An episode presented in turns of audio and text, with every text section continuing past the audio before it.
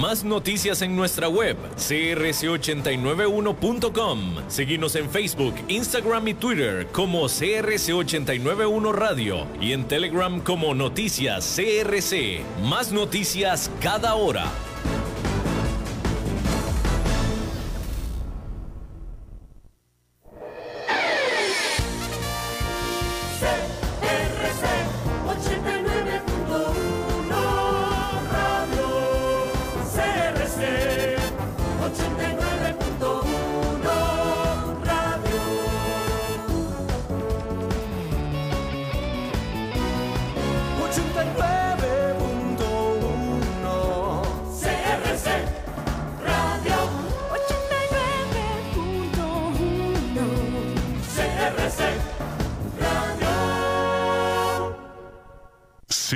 89.1 Radio y Cadena Radial Costarricense no se hacen responsables por las opiniones emitidas en este programa.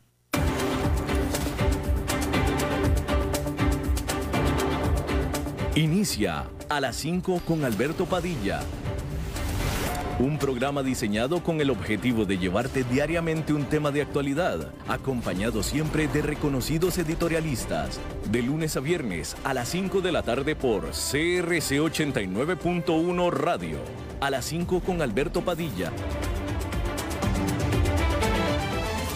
Hola, ¿qué tal? Saludos, bienvenidos a esta emisión de A las 5 con su servidor Alberto Padilla. Muchísimas gracias por estarnos acompañando.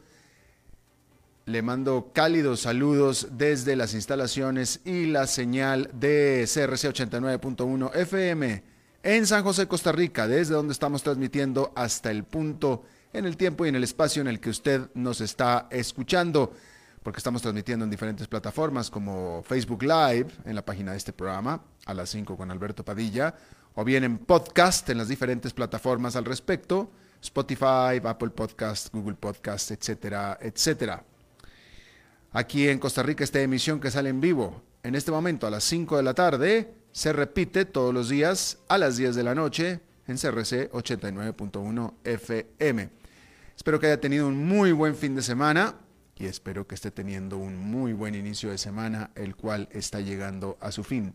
En esta ocasión, tratando de controlar los incontrolables, el señor David Guerrero, muchos saludos, el maestro limpio y la producción general de este programa a cargo de la señora Lisbeth Ulet. Vamos a comenzar con esta noticia fresca, calientita, y las autoridades chinas en China, las autoridades de ese país planean hacer un testeo masivo en la ciudad portuaria de Qingdao, sobre 9 millones de personas en los siguientes cinco días. Un masivo, macro esfuerzo por testear para COVID-19 a 9 millones de personas en cinco días, luego que se conocieron 12 casos de coronavirus transmitidos domésticamente o localmente en esa ciudad eh, lo que por supuesto está desatando temores de una eh, propagación masiva. Y para prevenirla es que van a hacer este testeo a 9 millones de personas en cinco días, más de un millón de personas por día. Hay que decir que China ha estado prácticamente libre del coronavirus desde mediados de agosto, con todos los casos que se habían reportado en el país siendo todos importados de otras partes, es decir, gente que llegaba al país importada. Pero para el 11 de octubre, Qingdao había reportado una docena de casos que se habían transmitido localmente, todos ligados a un hospital que se dedicaba a dar tratamiento a aquellos casos que venían importados de otras partes según dijeron las autoridades. Eh, ya se reporta que ya se hizo testeo sobre todo el personal de este hospital en cuestión, el cual el hospital fue cerrado y contenido eh, con ciento, bueno, pues o sea, 114 mil Fíjese usted, 114.800 personas, 114.800 personas fueron todas puestas en encierro, todas estas personas con algo que ver con el hospital, con algo que ver, ya sea personal, paciente, parientes de los personal y de paciente, cualquier nexo con el hospital que hubieran tenido durante tantos, varios días, 114 mil personas puestas en confinamiento, en encierro preventivo. Y todas estas, en teoría, testearon negativo del COVID-19. Sin embargo, de todos modos, preventivamente se va a hacer este testeo en masa para toda la población de 9 millones, repitiendo el tipo de respuesta masiva que se había visto antes en Beijing y otras ciudades alrededor de China, donde se habían dado eh, clusters o brotes de infecciones. Y este tipo de respuestas es lo que explica la, pues, el brote tan pequeño, en teoría tan pequeño, que habría tenido China de coronavirus, en teoría.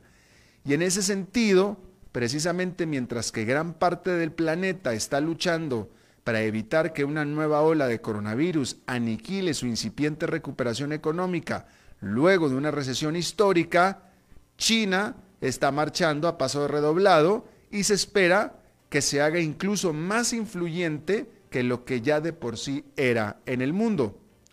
China, a pesar de haber sido la cuna del COVID-19, es la única economía grande del mundo que evitó la recesión económica este año y se estima que haya crecido 1,6% para el 31 de diciembre, mientras que todo el planeta presentará una contracción económica de 5,2% de acuerdo al Banco Mundial.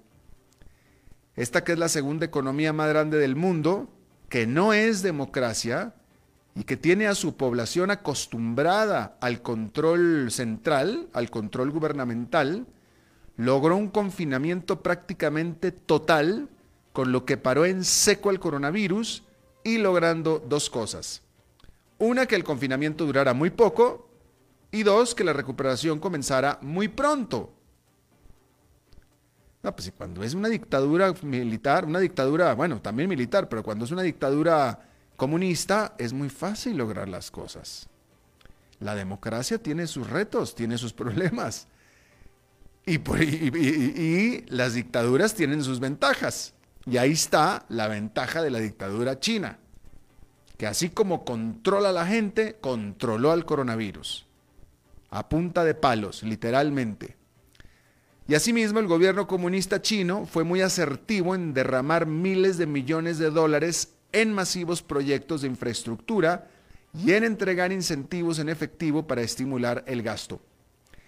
El resultado palpable se evidenció durante la temporada vacacional alta de la semana pasada, cuando se dio un salto en el turismo y en el gasto del consumidor. Este desempeño hará que el final del año, mejor dicho, al final del año, el tamaño de China en relación al Producto Nacional Bruto Mundial crezca en 1,1%, mientras que el tamaño de Estados Unidos y de Europa disminuirá ligeramente de acuerdo a datos del Banco Mundial. De tal manera que la economía china se espera termine el año valiendo aproximadamente 14 mil, mejor dicho, 14,6 billones de dólares con B, es decir, trillions en inglés, 14,6 equivalente a un 17,5 del Producto Nacional Bruto Mundial. Por supuesto que sin la pandemia, la participación relativa de China también hubiera aumentado, pero también hubieran aumentado las de Europa y las de Estados Unidos. La pandemia lo que logró es que este año aumentara solamente la de China y por tanto aumenta el tamaño relativo de China. Bueno, ya que estamos hablando de el coronavirus, déjeme le digo que este lunes, que es un feriado nacional en el mundo de habla hispana, en este caso en el de España, es el Día de la Raza, usted sabe, ¿no? Bueno, pues en España, pues hay muy poco que celebrar. porque España está sufriendo los peores números proporcionales de COVID-19 de cualquier país grande de Europa, con 258 casos por cada 100.000 habitantes en los últimos 14 días y con Madrid con más del doble de casos. Esta segunda ola descarriló la recuperación de la economía que se espera registre un desplome del 13% este año, también el peor desempeño de Europa. Y para empeorar las cosas, el gobierno de corte izquierdista de Pedro Sánchez está enfrentado con el gobierno regional de corte conservador de Madrid, liderado por una mujer con muchos pantalones, que es Isabel Díaz Ayuso. El 9 de octubre, Sánchez, el presidente del gobierno español, declaró un estado de emergencia de 15 días para Madrid. El gobierno del Estado español declaró una emergencia para Madrid nada más, localmente, restableciendo confinamientos y restricciones para entrar y salir de la ciudad. Declaración que peleó la señora Díaz, ella es la encargada del gobierno local. Y bueno, pues la señora Díaz ganó en las Cortes, las cuales ordenaron el levantamiento de estas restricciones puestas por el gobierno nacional. Y pues ahora el gobierno tiene la esperanza de que un presupuesto expansivo y la ayuda de la Unión Europea reanimen, en, reanimen el ambiente en España, pero pues antes que eso hay que antes antes que eso vaya a pasar, pues primero tiene que llegar un largo y crudo invierno en España. Fíjese, nada más hace tiempo que aquí nosotros no hablamos de el coronavirus. Eh, ahí hablaba de que España, la nota habla de que España tiene las peores cifras de coronavirus de cualquier país grande de Europa. Vamos a ver cómo estamos. Eh, de nuevo, acuérdese que a mí me gusta poner esto en relación a eh, casos por millón de habitantes o como decía la nota de, acabo de leer, casos por 100 mil habitantes. Es la nota, pues es la única manera de ponerlo en caso relativo, ¿no? Entonces, España siendo el peor país grande de Europa, Vamos a ver, España tiene 19.637 casos de coronavirus por cada millón de habitantes. 19.000. Eh, ese es el peor de las economías grandes de Europa. En América Latina, ¿quién está peor en América Latina? Panamá. El peor país en este momento de América Latina, bueno, pues en todo caso es Aruba. Aruba que tiene 39 mil casos por millón de habitantes. Pero ya en Latinoamérica continental, Panamá, el vecino de Costa Rica, tiene prácticamente 28 mil casos por cada millón de habitantes. Perú tiene 26 mil, Chile 25 mil. Estados Unidos tiene 24 mil, Brasil 23 mil. Y bueno, de nuevo, España tiene 19 mil por cada 100 mil. Argentina tiene básicamente lo mismo, 19 mil. Y Costa Rica tiene 17.470. Un poquito más abajo que España. ¿No? En todo caso, Costa Rica es el país número 23 del mundo. Bueno, número 23 le voy a decir de cuántos en esta lista. Costa Rica es el país número... Eh, pues 216. Sin embargo, lo que pasa es que en esta lista, por alguna razón, también ponen e incluyen eh, como países, este, eh, o al, mismo nivel o en la misma lista que países, que los casos que se dieron en algunos cruceros transatlánticos, cruceros, cruceros, ¿no? Entonces por eso son 216, pero Costa Rica es el número 23. Em, es decir que cualquier visitante a Costa Rica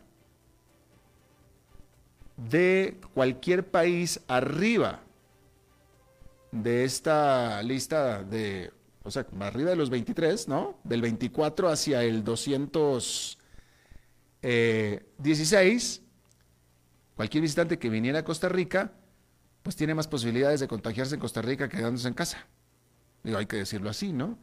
Esto se lo comento pues, por los requisitos que pone Costa Rica para los visitantes en este momento, ¿no? Unos requisitos, pues, francamente, pues casi imposibles, ¿no? en una actitud de no vengas aquí porque nos vas a contagiar a todos, cuando en realidad la realidad es que no vengas aquí porque muy probablemente te contagiemos nosotros aquí en Costa Rica a ti. Esa es la realidad de las cosas, ¿no? Pero bueno, hacía tiempo que no hablábamos de estas cifras. Eh, hablando de España, déjenme leer un comentario. Este es completamente, voy a cambiar de tema completamente, nomás me voy a quedar en España, pero ya no para hablar del coronavirus. Pero hablando de España, eh, con esto de que es el Día de la Raza, eh, bueno, pues no sé si usted sepa que el presidente de México, el cual lleva ya dos años en el poder, eh, pues la única vez que salió del país durante su presidencia fue para visitar y brindarle sus respetos y su aprecio, literalmente. No lo estoy diciendo con sorna, ni lo estoy siendo irónico. Así fue, fue a darle sus respetos y su aprecio a Washington, en la Casa Blanca, el presidente Donald Trump. Bien, esa ha sido la única vez que Andrés Manuel López Obrador ha salido de México. No se ha dignado visitar ni siquiera Guatemala, el vecino de Azur.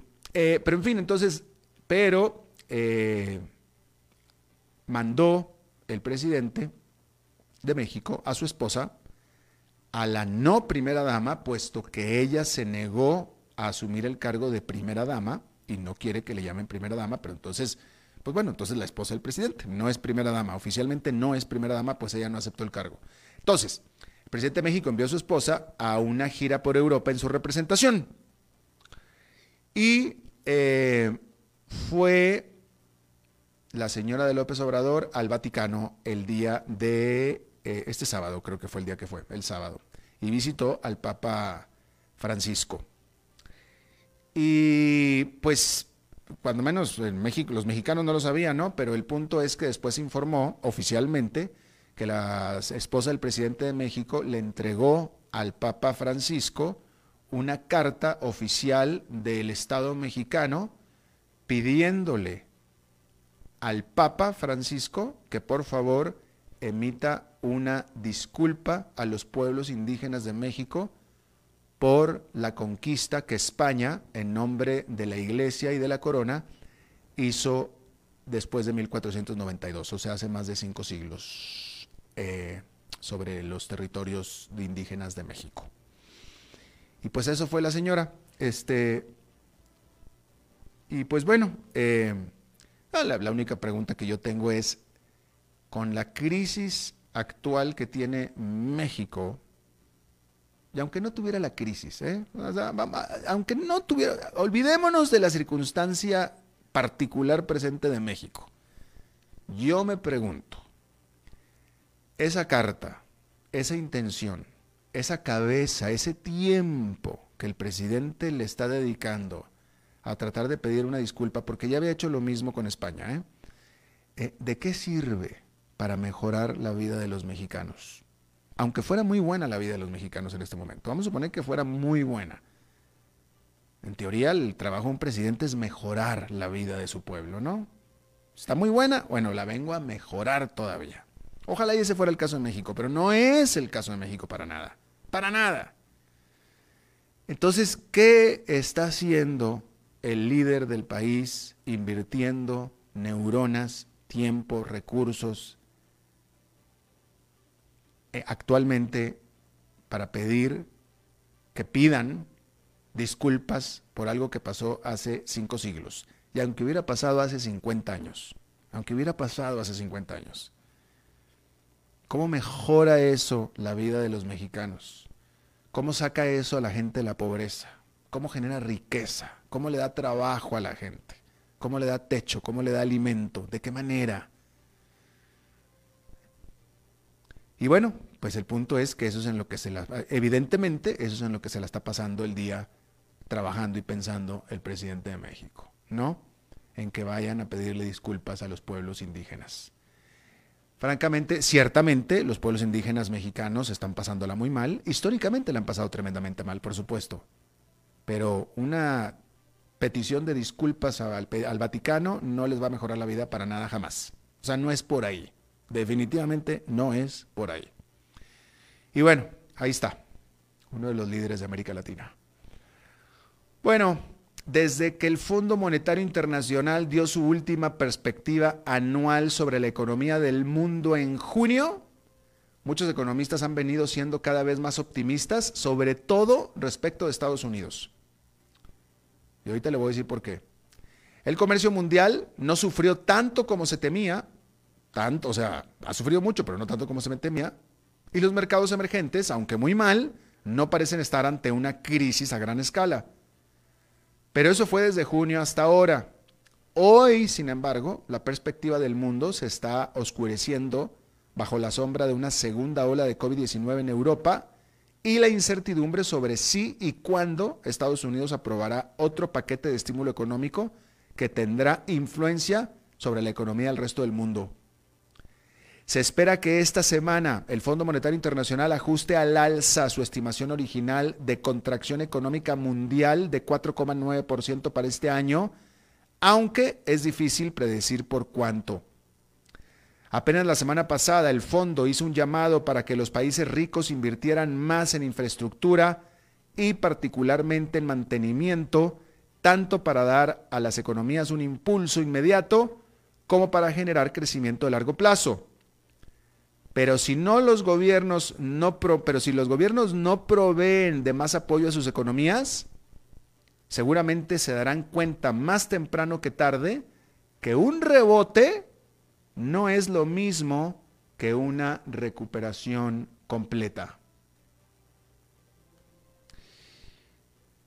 Bueno, por cierto, déjeme vuelvo a tocar un poquito el tema, discúlpeme porque dejé de fuera este dato que es importante sobre el coronavirus. Hay que decir que la India confirmó que sus casos de coronavirus excedieron ya 7 millones y han perecido 108 mil personas. Mientras tanto, el Ministerio de Salud de Brasil confirmó que ahí han perecido más de 150 mil personas por el coronavirus. India y Brasil, por supuesto, India es el segundo, Brasil es el tercero, con más casos de coronavirus en el mundo, y solamente Estados Unidos tiene más. Sin embargo, se espera que India sobrepase a Estados Unidos en cuestión de semanas en esta terrible situación que está pasando allá. Y esta es otra nota muy importante y escuche usted bien. La Agencia Nacional de Ciencias de Australia publicó una investigación, un reporte, sugiriendo que el SARS-CoV-2, que es el virus que causa el COVID-19, que así se llama el SARS-CoV-2, pero para nosotros el coronavirus, punto, se acabó, ¿no? Pero científicamente es el SARS-CoV-2, puede mantenerse infeccioso en superficies como por ejemplo billetes, las pantallas de los teléfonos o metal inoxidable por hasta 28 días en casos como por ejemplo se mantenga a temperatura ambiente y en la oscuridad. O sea, en casos muy específicos, el virus puede mantenerse infeccioso hasta por 28 días en un billete, en un teléfono o en alguna cosa de, acero inoxidable como pudiera ser, por ejemplo, un picaporte de una puerta, por ejemplo. Otros estudios eh, de laboratorio anteriores habían pues sugerido, sugerido que el virus podría sobrevivir solamente por unos dos o tres días, pero ahora resulta que hasta por 28. Así es que definitivamente no es un buen descubrimiento esto que hicieron los australianos. O sea, el punto es, de nuevo, son 28 días en condiciones muy particulares, pero el punto es que pareciera que el virus se mantiene infeccioso por muchísimo más tiempo del que se pensaba. Pero si usted se lava las manos después de tocar este tipo de cosas, no debe tener problema. Eso también hay que acordarse lavarse las manos o desinfectarse. Va al cajero automático, lo usa, no hay problema, se lava las manos. Entró a algún establecimiento, etcétera, abrió la puerta, bla, bla, bla, bla. Terminó de hacer eso, no se toque la cara, se lava las manos o se, se pone gel y no debe de tener problema. No debe de tener problema. Bien, ahora sí vamos a cambiar de temas y hay que decir que la crisis del coronavirus hizo un cisma en el sector comercial entre las que tuvieron un comercio electrónico funcional y las que no lo tuvieron. Y de estas, muchas no van a sobrevivir. Para la madre del comercio electrónico, Amazon, la pandemia la ha obligado a crecer, la ha obligado a contratar más empleados y la ha obligado a mejorar sus procesos, haciéndose aún más eficiente y gigante. Otras comerciales tradicionales que habían invertido fuerte en comercio electrónico antes de la pandemia también han cosechado los frutos. Walmart es el mejor ejemplo de esto. Pero hay otros casos de éxito menos obvios. Por ejemplo, IKEA, a la que la gente solía hacer fila para entrar a sus tiendas y admirar y comprar. IKEA reportó que sus ventas en línea crecieron 45% durante los 12 meses a agosto. Pero por el lado de los desafortunados, hay muchas que no habían adoptado de manera seria el comercio electrónico y seguían dependiendo casi completamente de sus ventas en sus tiendas en centros comerciales. J. Crew, Brooks Brothers, Men's Warehouse, por mencionar los más conocidos, todos se han declarado en bancarrota. Y hay muchas más que lo harán antes de que termine el año. Pero la pregunta ahora es, ¿Se mantendrá la actividad de compras en línea una vez que termine la pandemia? La firma eMarketer estimó en junio que la industria de ventas en comercio electrónico crecerá este año 18% para alcanzar 710 mil millones de dólares. A nivel mundial el aumento porcentual será similar por un valor de 3,9 billones de dólares, es decir, en inglés trillions. Un reporte de la consultora McKinsey apunta que las primeras evidencias son de que los consumidores están más hechos a las compras en, en línea que antes, basado en la estimación de que en China las ventas en línea ganaron una participación de mercado de entre 3 y 6% del total anual. Y se espera que entre más dure la pandemia, más se arraigará la costumbre de las compras en línea entre los consumidores y las empresas se están apresurando a adaptarse a este nuevo mercado y a esta nueva realidad. Sin embargo, es un reto especialmente grande para la mayoría de las pequeñas empresas que no tienen los bolsillos para adecuarse a la nueva realidad del mercado, en la que las ventas en línea fácilmente podrían ser hasta más del 40% del total. Mientras tanto, este martes y miércoles será el día de de las ventas online, con Amazon llevando a cabo su gran venta anual Prime Day de grandes descuentos. El evento este año se postergó casi tres meses de su fecha original por la pandemia y se espera genere ventas en todo el mundo por 9.900 millones de dólares. Esto es un 43% más que el año pasado, según estimaciones de eMarketer. Antes de ir a una pausa, déjeme, le hago un pequeño comentario, eh, pues local de Costa Rica, porque pues es algo que, sucedió en Costa Rica, pero que me llamó mucho la atención. Eh, y me, bueno, yo creo que es importante, ¿no? Eh, durante el fin de semana, un, un oficial, un oficial gubernamental de alto nivel de un gobierno extranjero, no local de Costa Rica, extranjero, obviamente asignado a Costa Rica, me comentaba, eh, porque aquí en Costa Rica se han estado dando bloqueos de carreteras eh, en protesta al gobierno, ¿no? Eh, bloqueos violentos, que por cierto hoy hubo violencia frente a Casa Presidencial. Y, y, bueno, Costa Rica no es un país muy hecho a la violencia, la verdad. Entonces, este, eh, eh, impresiona un poco, pero el punto es que este eh, oficial de alto rango gubernamental de un gobierno extranjero aquí en el país me comentaba que hace dos semanas, el fin de semana antepasado, estaba regresando de Guanacaste hacia la ciudad de San José y le tocaron no uno, ni dos, ni tres, cuatro bloqueos de carretera, cuatro. Pero en el primero de ellos, que fue el más fuerte y el más eh, duro, él me comentó que le pareció muy, muy claro, muy palpable, puesto que lo vio y que le llamó mucho la atención, que entre los que estaban bloqueando había varias, no una ni dos, varias camionetas todoterreno, SUVs, de último modelo de gran gama. Eh, y que le llamó la atención que estaban muy equipadas, es decir, que tenían una serie de... todos los accesorios que se le pueden montar los tenían. Focos, luces, winches, este, todo, ¿no? Muy... Eh, pues muy equipadas con una serie de, de, de accesorios, ¿no? Este, y yo le pregunté, le dije, bueno, y, me, me llamó la atención eso, me dice, este, ahí estaban entre los que estaban ahí bloqueando estas camionetas de alta gama, ¿no?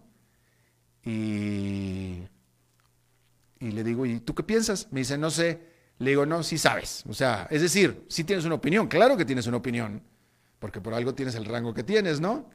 Y me dice, mira, lo único que te puedo decir es que es el tipo de camionetas que el estereotipo dice que son los que traerían los capos del narcotráfico. Por el o sea, son, estereotipos, claro que son estereotipos, ¿no? Pero pues ya ve que en América Latina tenemos un estereotipo de lo que es el narcotraficante y aparte ellos mismos también se lo, se lo montan y, se lo, y trabajan en ello, ¿no? Y, y me dicen, no, no, yo creo que más bien sería como el tipo de camionetas que trae un narcotraficante. Esa fue la impresión que a él le dio. Cosa que ya había recogido la prensa local de Costa Rica, diciendo que el narcotráfico se había infiltrado en este movimiento de protestas. Pero a mí, el punto que yo estoy tratando de hacerle es que, digamos, digamos que esa información fue verificada independientemente por este, por este funcionario que le digo, ¿no? Porque él no, me pareció que no leyó o no estaba al tanto de lo que la prensa nacional había recogido. Más bien, él me estaba diciendo su opinión personal, su impresión personal de acuerdo a su experiencia con lo que él vio con sus propios ojos. Y bueno, solamente le quería comentar eso. Vamos a hacer una pausa y regresamos con nuestra entrevista de hoy.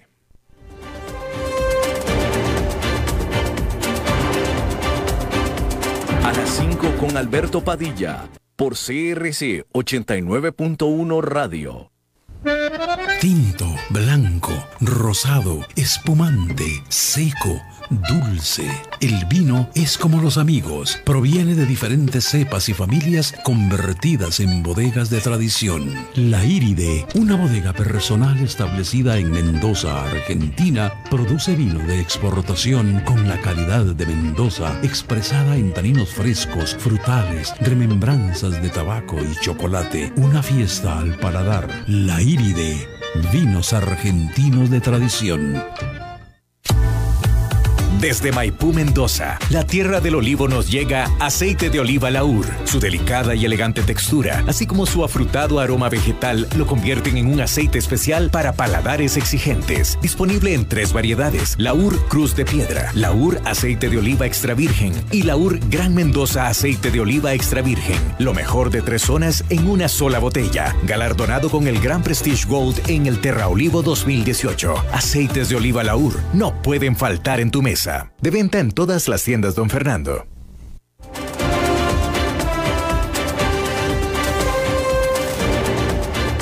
Seguimos escuchando a las 5 con Alberto Padilla. Muchísimas gracias por continuar con nosotros. Eh, bueno, como usted sabe, eh, hay muchas industrias que están resultando víctimas, toda la economía en general es víctima de, de la COVID-19, del coronavirus, de la pandemia, ¿no? Pero en particular, la industria de los viajes está siendo particularmente afectada simplemente porque no hay viajes. O sea, no hay viajes, no hay turismo, no, no, no, eso está totalmente muerto, ¿no? Eh, la firma EY, EY en inglés, que antes era Ernst Young y que ahora es simplemente EY, hizo un estudio muy, muy amplio, muy bueno, muy interesante sobre eh, la industria del turismo, en este caso en particular de Costa Rica, pero bueno, vaya, este, la, problemática de Costa Rica es la problemática de prácticamente todo el mundo, ¿no? Eh, y es un estudio muy, muy completo acerca de la perspectiva del turismo para esta región en el futuro. Yo le agradezco muchísimo que esté con nosotros Alejandro Antillón, él es partner de EY, líder de la división de bienes raíces y hotelería. Muchísimas gracias Alejandro por estar con nosotros.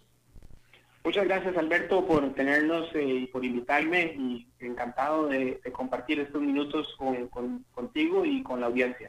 Bueno, gracias a ti. Primero que nada, yo creo que la primera pregunta que yo tengo es, eh, porque esto está hablando acerca del futuro y del potencial del turismo y en el futuro, ¿no? Pero, ¿qué es? O sea, la pandemia todavía continúa, todavía estamos en esto, este, llevamos ya más de medio año inmersos en esto, bastante más y yo creo que no vamos ni en la mitad de lo que falta, o sea, estamos, o sea, todavía falta. ¿Qué va a quedar con vida del turismo, hablando del caso que nos ocupa, que es Costa Rica? Cuando, cuando, cuando termine la pandemia, que vamos a suponer que, será dentro de un año, ¿qué va a quedar vivo? ¿Qué va a quedar de pie de la industria turística de Costa Rica? Sí, bueno, esa es una excelente pregunta. Yo, yo esperaría que bastante más de, lo que algunas personas eh, prevén o proyectan. Eh, hay que entender, Alberto, que el 80% o más, eh, casi el 90% de la oferta turística de nuestro país son pequeñas y medianas empresas y hoteles de menos de 20 habitaciones. O sea que los grandes hoteles no son ni el 10% de toda la oferta turística de, de nuestro país eh, que es una de las cosas que hace a Costa Rica un país tan atractivo.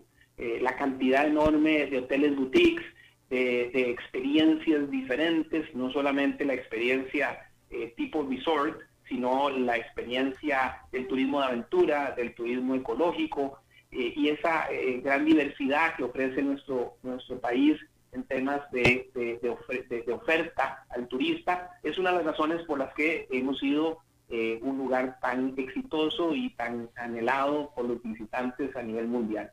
Ahora, ¿qué va a quedar? Eh, bueno, primero que todo hay que entender que, eh, como bien decías, la crisis no ha terminado, no estamos probablemente, como, como bien indicas, ni siquiera a la mitad. Entonces, hay que transformarse, hay que reinventarse. el turismo, hay que enfocar la oferta más fuertemente en el turismo local, que es en este momento eh, el, turista que está más abierto y más disponible para consumir y para eh, recibir los servicios del sector. Eh, pero también hay que entender que el país está abriéndose, a, nuevamente está abriendo las fronteras. A partir del primero de noviembre ya no van a haber restricciones desde ningún lugar de los Estados Unidos, lo que significa que desde un punto de vista migratorio el país va a estar listo para recibir a los turistas, eh, en su gran mayoría americanos, que ha sido eh, tradicionalmente el mercado principal de, nuestro turismo receptivo. Eh, en ese sentido, creo que va a haber alguna, algún, alguna reactivación del, sector a raíz de esa apertura. los estudios que hemos hecho indican que hay un porcentaje de personas eh, que quieren volver a viajar. Eh, es interesante porque la mayoría eh, están muy segmentados por edad, son en, su mayoría personas jóvenes. claramente las personas jóvenes se sienten menos amenazadas por la enfermedad y, más, son más propensas a querer viajar en el corto plazo.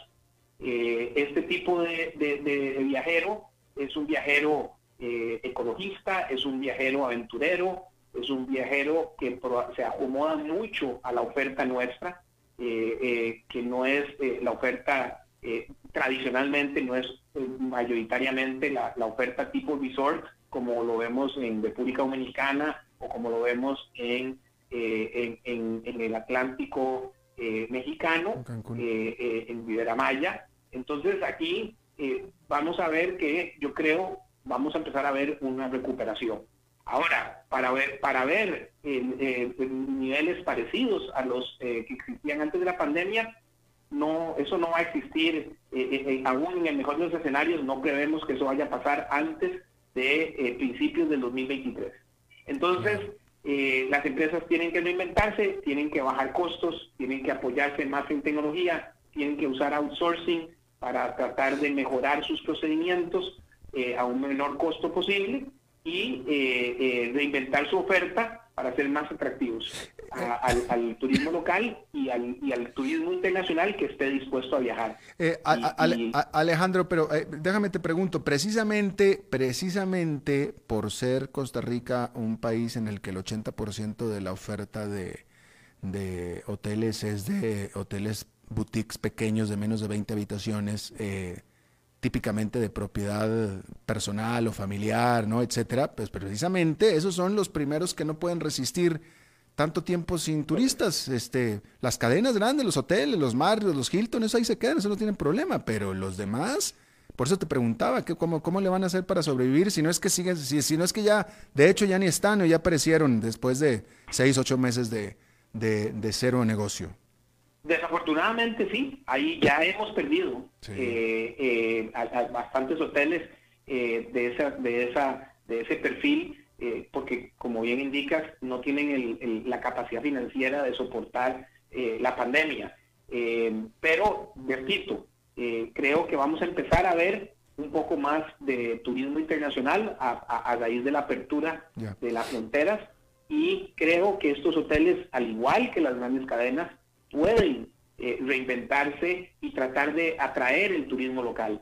El turismo local eh, está consumiendo, también no a los niveles que, se desearían, pero con una buena estrategia, eh, si no están altamente endeudados, pueden sobrevivir con esta, esta etapa. Ahora, definitivamente, Alberto, estás tocando un punto medular y aquí eh, lo hemos dicho, no hay manera de salir adelante si no es a través de eh, alianzas público-privadas y de a través del apoyo del, del gobierno, específicamente del ICT.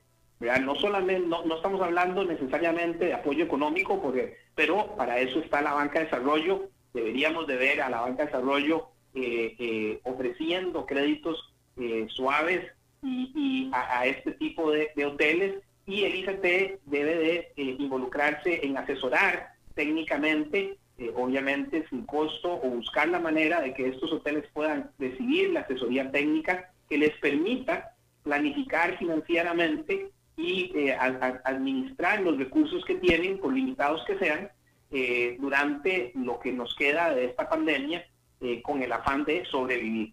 Eh, eh, ah, me lo estás diciendo como que deberían de, es decir, la, la, inferencia es que no lo están haciendo. Bueno, en este momento todavía no lo hemos visto, pero efectivamente es un tema que está en la mesa. Y, y, aquí tanto la Cámara de Hoteles como las diferentes cámaras de turismo han estado trabajando de cerca con el ICT buscando eh, eh, soluciones para el sector. Claro. Pero eh, definitivamente no, no, no, no, existen hoy esas, esas opciones. Por lo tanto, mi, mi, consejo a estos hoteles es busquemos cómo reinventarnos, busquemos la manera de ser más eficientes. No necesariamente hay que abrir de una sola vez, se puede abrir en fases. se puede tratar de buscar cómo reutilizar los activos eh, eso lo hemos visto en otros países. Eh, acordémonos que Costa Rica y Latinoamérica en general eh, vamos eh, desfasados seis y tres meses con respecto a Asia y Europa en cuanto al manejo de, la crisis. Entonces podemos ver qué es lo que han hecho en otros países, cómo han enfrentado la crisis y aprender. pero para responder tu pregunta, un hotel altamente, eh, eh, eh, digamos, apalancado en este momento y con esas características no va a sobrevivir. Exactamente. antes, yo quiero hacer nada más un pequeño comentario. Eh, no, no está dentro del estudio este. Este es un comentario eh, mío. O sea, no, no, no quiero, Alejandro, eh, ponerte bajo presión y mucho menos, pero también hay que decir que efectivamente Costa Rica ya va a abrir a todos los estados de la Unión Americana, incluso México y todo, pero a yo que precisamente soy mexicano y con de Estados Unidos, que los que me vienen a visitar son de México, de Estados Unidos y que ya están empezando a ver eso, este, hay una, todavía permanece, o sea, sí, Costa Rica ya está aceptando, pero los está aceptando con una barrera de entrada, literalmente, una barrera de entrada infranqueable, que es el requisito de esta prueba PCR para el coronavirus que no sea o que no tenga más de 72 horas de antigüedad a la hora de llegar aquí a Costa Rica. El gran problema es que en general esas pruebas PCR por sus características, que yo no sé cuáles sean, pero por características, te las entregan después de tres días. Entonces es en la práctica es casi imposible para un turista mexicano o estadounidense venir a, visitar a Costa Rica todavía, por más que quiere, por más que haya vuelos, porque esas pruebas se las entregan después de tres días, los cuales son inservibles, ya no pueden entrar a Costa Rica. Es una barrera de entrada, literalmente es una barrera de entrada, estoy totalmente de acuerdo con vos y de, ahora, a pesar de esa barrera de entrada, hemos estado recibiendo turistas. Yo no sé cómo es, oye, voy a preguntarles acá, ¿cómo le hicieron, oye? Porque yo he estado llamando, te digo, yo tengo gente que me quiere venir a visitar de México, Estados Unidos y no, no, no es que la prueba, la prueba PCR se la dan tres días después. Sí, no, es una buena pregunta, yo tampoco te la puedo contestar. Lo que sí te puedo decir es que hemos recibido turistas, están entrando turistas creo que eh, la, la, prueba eh, se dan tres días después eh, y es el mismo día que montas en el avión y venís, venís al país. Pero en todo caso, definitivamente es una barrera. Te puedo decir que EY está trabajando a nivel global con, con, con, laboratorios internacionales para desarrollar una, una, un, un modo de prueba mucho más que ya existen modos de prueba mucho más eh, eficientes y rápidos, pero que, que, a nivel de costo sean lo suficientemente baratos para que los países como, como Costa Rica puedan eh, ofrecerlos a nivel en el aeropuerto y, eh, y que puedan ser pagados por el turista. Entonces, el turista entra, le hacen la prueba, paga por la prueba y en 20 minutos 15 eh, minutos después tiene el resultado de la prueba y, ingresa al país. Eso, eh, eh, hacia eso vamos. Claro. lo, que pasa es que, de nuevo, no estamos ahí todavía y, volviendo a la, a la, realidad que vos estabas describiendo, efectivamente, no podemos apostar a que el turismo internacional va a, a, solucionar el problema del sector en el corto plazo. vuelvo a repetir, por muchos años eh, el sector turístico costarricense se enfocó en la atención del, turista internacional eh, con buena razón y con buen tino. Y toda la oferta estaba diseñada para que fuera atractiva al turista local. Y únicamente internacional. En, lo que nosotros llamábamos eh, el green season o en, la, o, en, o en, digamos, en la temporada baja de los turistas internacionales, los hoteles eh, buscaban cómo diseñar eh, paquetes interesantes y atractivos para los turistas locales. Eh, bueno, creo que esta es la nueva realidad. La nueva realidad es que el turista local es hoy el mercado meta y por lo tanto hay que rediseñar la oferta. Ah. Nosotros tenemos un país hermoso eh, que muchos de nuestros de los, de costarricenses no conocemos ni hemos explorado como deberíamos de haberlo hecho de acuerdo. Eh, y que perfectamente podemos reestructurarnos para que esa oferta sea financieramente atractiva para la clase media. Eh, ah. que, eso, que eso implicará una reestructuración del, de la oferta, ¿sí? que eso implicará que ciertos servicios no se van a ofrecer en la manera en que se ofrecían, probablemente, pero existe la posibilidad de reinventarnos, eh, aún a pesar de las limitaciones que existen. Eh, pero eh, definitivamente, y, volviendo a tu pregunta inicial, no van a sobrevivir todos. va a haber, nosotros pronosticamos que después de esta pandemia, cuando lleguemos a, esa, a ese nuevo, a ese nuevo boom que se va a dar, porque se va a dar en algún momento, sea en el 2023 a principios o, a finales, pero vamos a volver a ver un, una, un repunte importante del turismo internacional y, del, y, del, y del turismo en general eh, cuando pasemos esta prueba tan difícil. Eh, en Costa Rica no estamos pronosticando que va a haber eh, más bien escasez de oferta, porque muchas de las empresas no van a llegar a ese momento, desgraciadamente. Claro. Y, esa es la realidad con la que ah. estamos viviendo. Ahora, ahora una pregunta, Alejandro. es tan grande la oferta turística de Costa Rica y el mercado turístico, o sea, es decir, solamente son 5 millones de ticos. Este, yo digo, yo estoy seguro que los ticos, pues no, tampoco les va a quedar nada más que pues, viajar por el país, porque pues no, no, no, no, no va a haber mucha otra, eh, otra opción de, de, viajar fuera del país, así es que no les va a quedar. Pero por más que los ticos viajen muchísimo dentro del país y gasten, etcétera, la oferta turística es tanta que lo que ellos puedan satisfacer como mercado es nada más una fracción. De acuerdo, y por eso es que eh, va a haber una, o sea, así como eh, la pandemia ha modificado la estructura de la demanda, y, y, ese es un tema con el que podríamos conversar mucho porque es súper interesante cómo las preferencias de los consumidores han evolucionado en virtud de esta nueva realidad, eh, también va a haber una reestructuración de la oferta. Eso eso no hay duda. Definitivo. Y, y, esa realidad es una realidad que, eh, es dura y, que tenemos que enfrentar, pero, ahí es donde, repito, eh, eh, debería de haber un, rol importante de parte de, del gobierno en tratar de apoyar a través de la banca de desarrollo o a través de la banca pública y, a, a, estos, a estos hoteles o a estos negocios que eh, perfectamente podrían con, con algún apoyo eh, sobrevivir este año, año y medio que nos hace falta todavía ah. Ah, para regresar a, a, los niveles eh, que necesitan. Em, ah. es, es, es, un reto, es un reto del país, ¿verdad? Pero el turismo es el generador número uno de divisas de este país y por lo tanto debemos de unirnos y ahí hablo de, de alianzas público-privadas existen, eh, eh, nosotros en EY hemos desarrollado eh, algunas, algunos productos que tendientes a, digámoslo así, lograr, no financiamiento, pero lograr darle a ciertos hoteles o a ciertos activos en estrés posibilidades de, de reinventarse o de buscar capital fresco.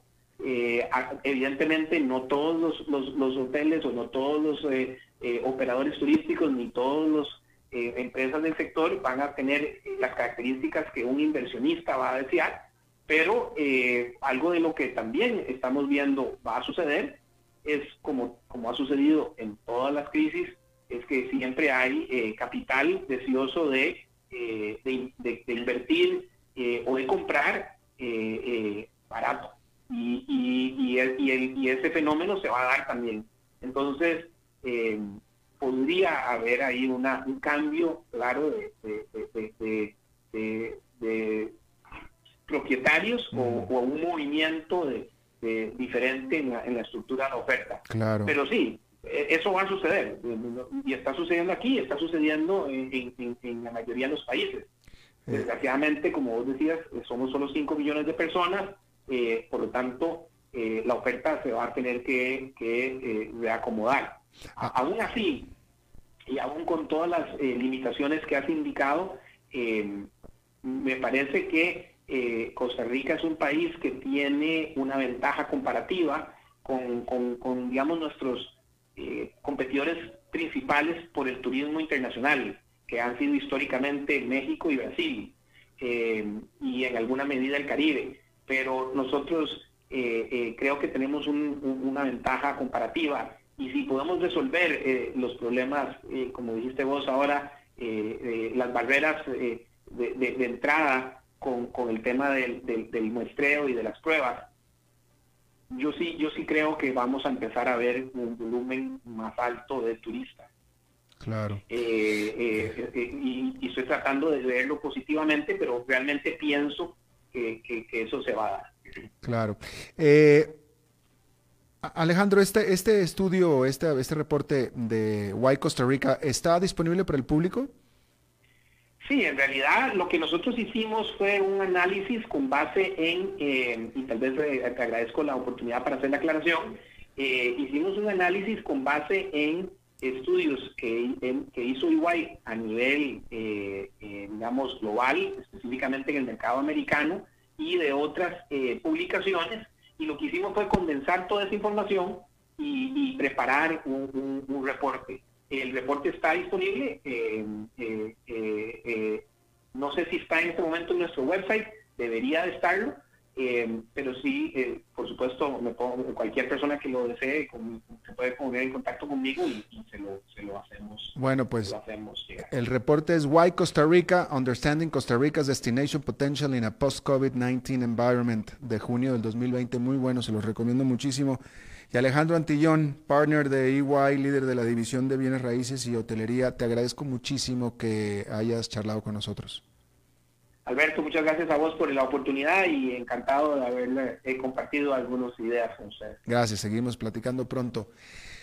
Bueno, eso es todo lo que tenemos por esta emisión de A las 5 con servidor Alberto Padilla. Muchísimas gracias por habernos acompañado. Espero que termine su día en buena nota, en buen tono y nosotros nos reencontramos en 23 horas. Que la pase muy bien.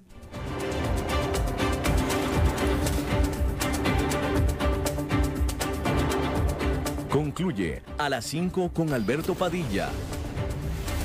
Un programa diseñado con el objetivo de llevarte diariamente un tema de actualidad,